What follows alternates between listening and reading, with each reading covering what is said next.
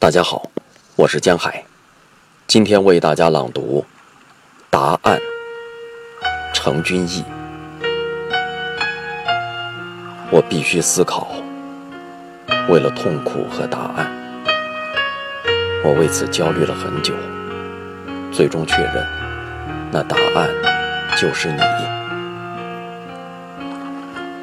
我借助于语言思考，但语言究竟是什么？我的思考穿过了女人、家庭和安慰，穿过了鲜花、金钱和纷乱的人群。我穿行在虚荣下面的黑暗里，看不到那尽头。思考其实是没有用的，如果我看不到你的闪亮，你藏在语言无法遮掩的地方。第二次。或者第一百次闪亮，然后我就看到了你。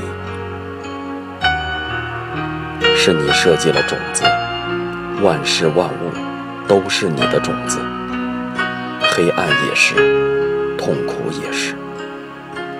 你的答案就孕育在种子里面。所有的种子都是你的祝福，在我每一次的觉悟里。你的种子都在萌发新的生机。